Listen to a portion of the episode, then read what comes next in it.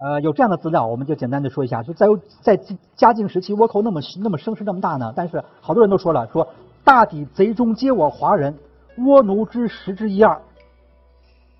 说这里面最多真日本人最多是百分之一二十，百分之七八九十都是中国人。呃，又说啊，现在的那些倭寇子动不动就好几万人，说其实呢，除真正的日本人也就是几千人。在他们他们这比例都认为百分之八十以上都是中国人。呃，就是这样的资料会有很多。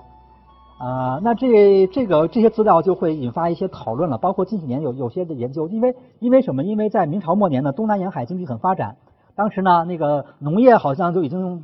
比较饱和了，很多人是弃农经商做生意，做生意呢又以做海外贸易的人也比较多。这些人呢生路被断以后呢，他他他不得不走私，走私就和海盗勾结，这样的话就成了倭寇的一部分。他他又来打你这个明朝，就就到明朝的地盘上来要来稍稍强掠。对于这帮人，应该怎么来定性呢？过去我们都把它比较早的会会把它定义为汉奸什么的，因为他毕竟你和日本人合作了。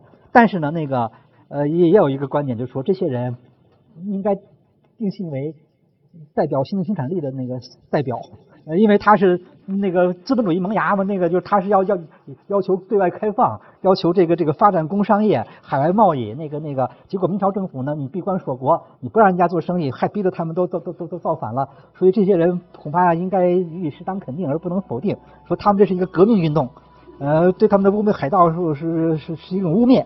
又说这是一种那种这个呃反映的是一种一一个新的自由贸易的萌芽破土而出什么的，就是说好像对他们又比较倾向于肯定了这种说法。但这个这个观点也是二三十年前提的，最近也没人提了。就说这个事儿就让我们充分可以感受到这个历史的复杂性，历史是多面的。就同一个事儿，你不同角度你会得出不同的结论。的确，同样一拨人，那你你说他是汉奸也没有问题，说他是倭寇海盗，他照样烧杀抢掠。但是从另外角度看，他可能对也许有不同的评价。那么你站在事后，呃，几百年，你看当时呀，这个还挺先进的，新型生产力，这是好像应该肯定。但在当事人来说呢，当事人可不知道它是什么新型生产力，就看到他们烧烧杀抢掠，所以呢，啊，还是得严厉镇压。那个明朝又调军队，又反正又打他们，打了好多年。当然，你你你直接的把他们定性为那种纯粹的单纯的海盗，或者是说他们是汉奸，看不到他有一种。有某种合理的因素的这种一种一种背景，当然是不对的。但是你要光凭着他这个合理，你说他的这个正义斗争，这恐怕这样的说法也是很片面的。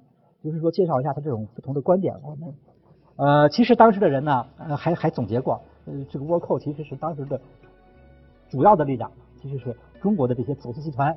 而且呢，其实当时倭寇有几个著名的领袖，那您一看您就知道都是中国人。呃，的确，这个时候的虽然叫倭寇呢，这个性质其实是不完全是一个一个一个一个一个外国入侵的问题。那么，呃，后来明朝费了很大劲调集一些嗯著名的将领，戚继光，然后呢又跟呢，就是等于明朝原来军队不好用，戚继光自己招兵练兵，费了很大劲，最后呢啊经过好一段时间的这个战斗，就总算是把这倭寇给弄差不多了。到了那个嘉靖末年，到万历的。初年那个时候呢，这个东南沿海的倭寇呢，基本上在那儿肃清了。以后呢，也有些海盗，但是不再打倭寇旗号了，就是这样子。这个海盗打倭寇旗号也是有也是有也是有原因的。一个是他跟日本他是有点合作，有的人以日本为根据地；再就是日他假冒日本，它可以有威慑作用，就是说，因为中国这边的沿海居民比较怕这个倭这个日本海盗，因为日本海盗比较凶猛。而且是中国的官兵呢，也比较怕他。就是你要是一喊这个倭寇的话，你吓得就等于先声夺人。说还有个笑话，说明朝的说那时候在在那个抗倭的那个那个高峰的时候，说海防的某县，说有一天那个县门里突然来一男的，拼命跑上气不接下气，可能有什么急事儿，嘴里还大喊说：“我来了。”结果他一喊，那周围一听都听成倭来了，吓得一下全城都跑光了，就等于是一个特别呃那个那个谣言，就是一一一一个一个误读误听引发的一个很很很很荒唐的事情。就当时对倭寇是很恐怖的。但是到后来呢，经过一番镇压以后呢，这些早年这些倭寇首领这些这些力量都都都给消灭了。后来有些新海盗，由于各种原因，他就不再打倭寇旗号了。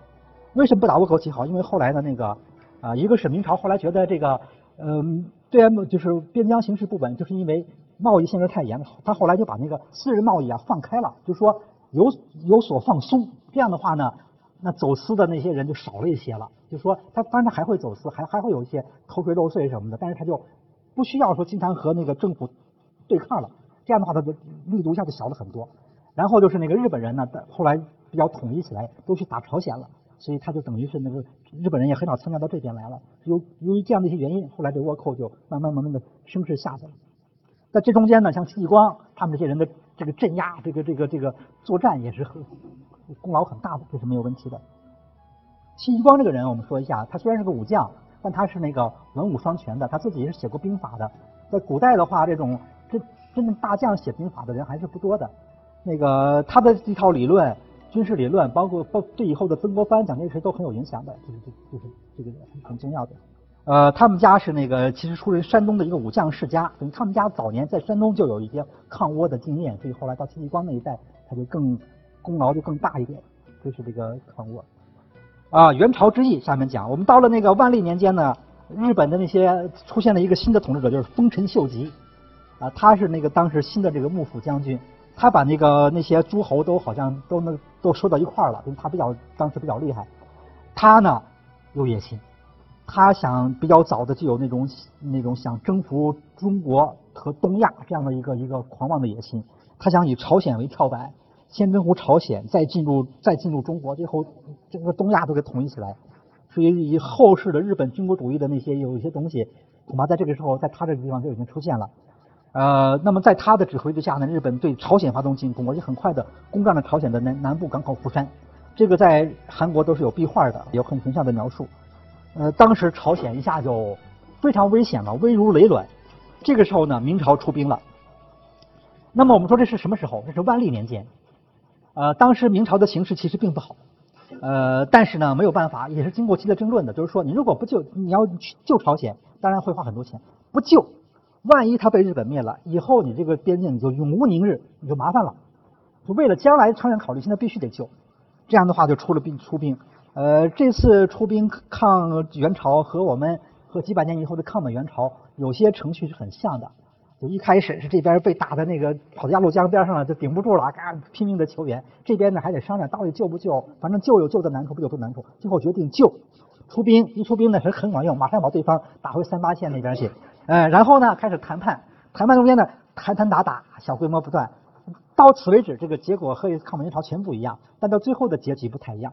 最后结局，抗美援朝最后就是谈判，最后就南北就分朝鲜南北分治了。而当年古代这一次呢，是最后最后又打起来了，而且在打的过程当中呢，丰臣秀吉病死，日本群龙无首，只好撤退。所以最后是以一个中中朝的胜利而告终的这次战争，打了那个那个前后有六七年，时间很长。这这一仗在历在对中国历史，当然，对朝鲜历史是非常重要的一仗。如果没有这一仗的话，朝鲜那次是非常很可能会被日本灭消灭的，是非常危险的。这就是那个呃元朝之役。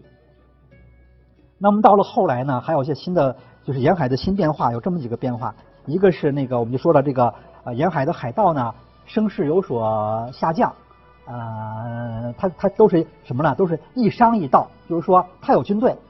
呃，但是他他如果能做生意，他就做生意；如果觉得有机可乘，可以抢啊，或者是怎么着，或者需要自我保卫，他也得他也可以动，也可以动军队。等于在沿海有一批这样的人了。那个这里面呢比较有名的一个家族就是郑氏家族，福建的这个后来的郑成功这个家族，这个这个家族的这个人呢，在当时影响比较大。那么这里面呢，就是郑成功的父亲叫郑芝龙，这个人是一个很厉害的人。嗯，其实他本来也没什么地位，他就是一个。普通的一个家庭出身，但是因为学习不好，那个科举这这条路是走不通的，他就跑到澳门去了，学学会外语，既然外语很好，然后呢以澳门为跳板，又跑到日本，又学会日语，在日本呢被一个大的商人收为义子，继承这个商人的家产，最后他成个大商人了。然后呢，他就跟他经营海外贸易，他又跟别的商人竞争，最后当然他也他也当海盗，最后他又抓抓住一个时机，接受明朝招安。当明朝的官儿，最后又把那些别的海盗都消灭。你这个人后来哎抓住各种机会，发展的相当大。在明朝后期，这个郑氏家族相当厉害。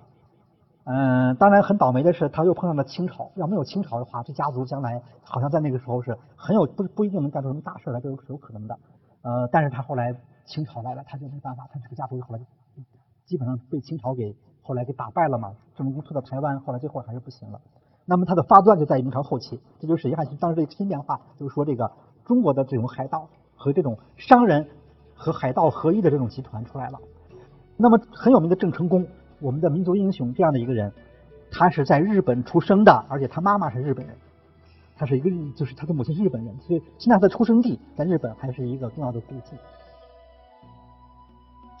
呃，那么另外一方面呢，就是刚才也提到，就是说这个因为呃这个新航路这时候开辟了，西方人来了，欧洲人到了来了，来的什么有什么呃葡萄牙、西班牙、荷兰都过来了。这时候呢，也有一些资料出来了，一我们就知道的葡萄牙。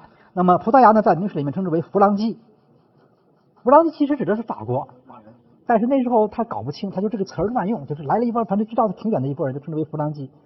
呃，这个弗朗就是葡萄牙这帮人来的早，他是占领了澳门。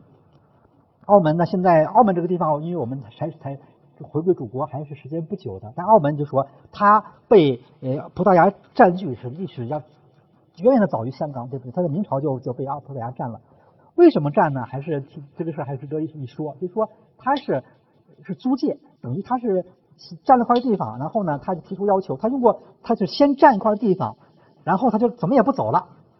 然后呢，他行贿说能不能让我们在这儿待下来？我们就是那个做一个据点，存点货物什么的。反正就是说，我们在这做生意，我们得有得有一个底儿，得有一个中转站，对不对？就是他希望有这个条件。他先他先占住地方，先斩后奏，然后再行贿，再再再拖。最后明朝反正最后就同意了，因为他要交租金，而且中央也同意了。所以这个事儿，你说呃，在历史上应该怎么看呢？也不能算是他侵略，因为他是通过谈判获得的。那个，而到最后，明朝的一个态度，以明朝的以当时的葡萄牙的力量和明朝的力量，明朝要不想让他占这个地方是完全可以的。但是为什么明朝让他占呢？一个是明朝觉得，反正这块地方我们也小块地方占一下也可以，你是租界嘛，也不是所有权，你每年交租金，而且呢，我各种管理我还可以实施。再就是明朝怕他如果不给这块地方呢，他到处乱窜，呃，可能不好防范，很危，就说不定那个海防就有危险。这这个葡萄牙在澳门占了很多，他待待了很多年。呃，明史里面呢还提到一个国家叫红毛夷，这个说的就是荷兰，其实是荷兰。那个这是明朝的万历以后编里面提到的红毛夷，说这红毛夷呢，那个到中国来以后呢，呃，中国人对这波人毫无了解。说弗朗基原来还听说过，这红毛夷根本不知道是什么，也不知道他什么国名，就看这些人长得红头发红胡子叫红毛夷。他就发现这红毛夷呢厉害的很，什么呢？就是他的炮打得远，说。呃，双方在海上对抗的时候呢，说这个海上官军一看这帮人呢，说折以平日所持火器遥攻之，就随便就给人打一炮。对方呢，孤以舟中所住者相仇打，对方也回了一炮。说对方回这一炮可不得了，说是那个青烟一缕，这边的鹰手糜烂，就说打得非常远，而且杀伤力很大，所以这下就大为震动。以后呢，这个这个明朝就抗清啊，没没有办法，就赶紧去学这炮怎么做的，就。就就就出现了叫做红夷大炮，又叫红夷大炮这样的一种东西，后来在明清作战当中发挥很大作用，都从这儿来的。这是荷兰的那个那个那个那个一批人的那个那个资料。反正就是这个时候呢，有很多的新的问题出现了。这就是沿海变化。最后我们简单讲讲西北和西南边疆。西北和西南的边疆呢，就两个问题：西域和西藏，就是新疆地区和这个西藏地区这两个地方的这个情况。呃，第二个是西南土司，就是云贵川这边的情况。那么这个西域和西藏呢，这个地方呢有两个特点，就是说这个地方呢应该说在明朝，呃，它的对这个地方的统治力度是很弱的，这个也毋庸讳言，因为它只有一个汉族王朝，它没有元朝和清朝那么强的那种对边疆的控制能力。那么它是以保保有中原为主，这些地方它主要是一个朝贡关系或者是一个册封关系，所以呢我们可以看到大量的资料，那个呃明朝册封这个为什么首领，那个为什么首领。呃，在新疆也册封了好多那种吐鲁番什么王是这类的，在西藏册封什么法王，反正册封了好多啊。那但是呢，你要说的直接的统治那是没有。呃，在这一段呢，实际上那个，那么在新疆和西藏都出现了一个很大的转变，就是这两个区域的那个宗教生活、宗教的那个、那个、那个、那个、那个情况有很大的改变。那么在西藏，刚才提到了，就是那个喇嘛教里面的黄教崛起。这个是对以以后的影响非常巨大，那就发生在这个阶段，在新疆出现了一个伊斯兰化的这么一个一个一个一个过程，就是新疆这个地方，特别是那个维吾尔维吾尔人，维吾尔人古代是不信伊斯兰教的，但是在新疆地区的维吾尔人由过去信佛教转向信伊斯兰教，这个过渡主要就在明朝这个时期，就这时候的，但是这两件事呢和明朝和明朝本身。倒没有什么直接关系，它都都是对以后的历史很有影响。这些资料我们就不讲了。那么西南土司呢是另外一个情况，在西南地区那还是控制的，在元朝基础之上控制的还是比较强的。一个表现就是说，它有设立了行省，就是有省在在在在省这一级没问题。就说云南、贵，就是就是就是包括贵州、四川、广西都是有管理单位，都是省，这个和内地一样。但是它下面就不同了，下面呢，下面是这样，看上去相同，也有抚州县各种机构，但是呢，这些抚州县也好，还有更高的有叫什么宣慰司什么的这些机构，全部使用土官，就是当地的酋长做首领。那么这个人在那做，他是。永远在那待着，他是不会走的，不会离开这个地方的，所以叫土官。他不是流官，他是动不了的。他死了以后，子孙相传。当然，这个相传要经过中央政府的批准，这就是土司制度。呃，主要靠这个办法来统治，就是上面是一样的，下面不太一样。下面基层还是靠当地的民族。那么在明朝呢，这个西南地区呢，应该说还算稳定，但是呢，也出过不少事儿。为什么呢？因为这些土司呢，有的时候就不怎么听话，有的时候他会内部。他会因为要争夺这个继承权，会和中央有矛盾。中央你让他继承，不让他继承，他他就你就对中央有意见，啊，或者他会可能会导致会叛乱，或者呢，他他们自己打起来之后呢，中央去调解，他认为你认为你拉偏架，所以也会迁怒于这个朝廷，所以他出过不少事儿。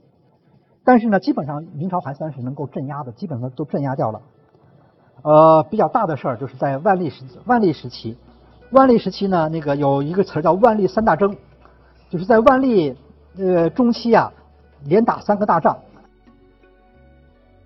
在宁夏有一个蒙古族的军官叛乱，叫博拜，这个被镇压了。然后呢，在朝鲜有日本的侵入，又元朝抗倭，这个也打了。在西南就是有一个土司，播州就是今年的贵州遵义有一个土司叫姓杨的杨应龙的叛乱，这个叛乱时期很长。这三次大仗呢，耗费了对明朝的财政上的压力很大，因为明朝本来是没什么钱。但是那个在呃张居正改革的时候呢，算是财政上有所好转，存了点钱。经过这三次仗，基本把钱花完。所以以后到了那个满族就努尔哈赤一起来的话，明朝没钱了。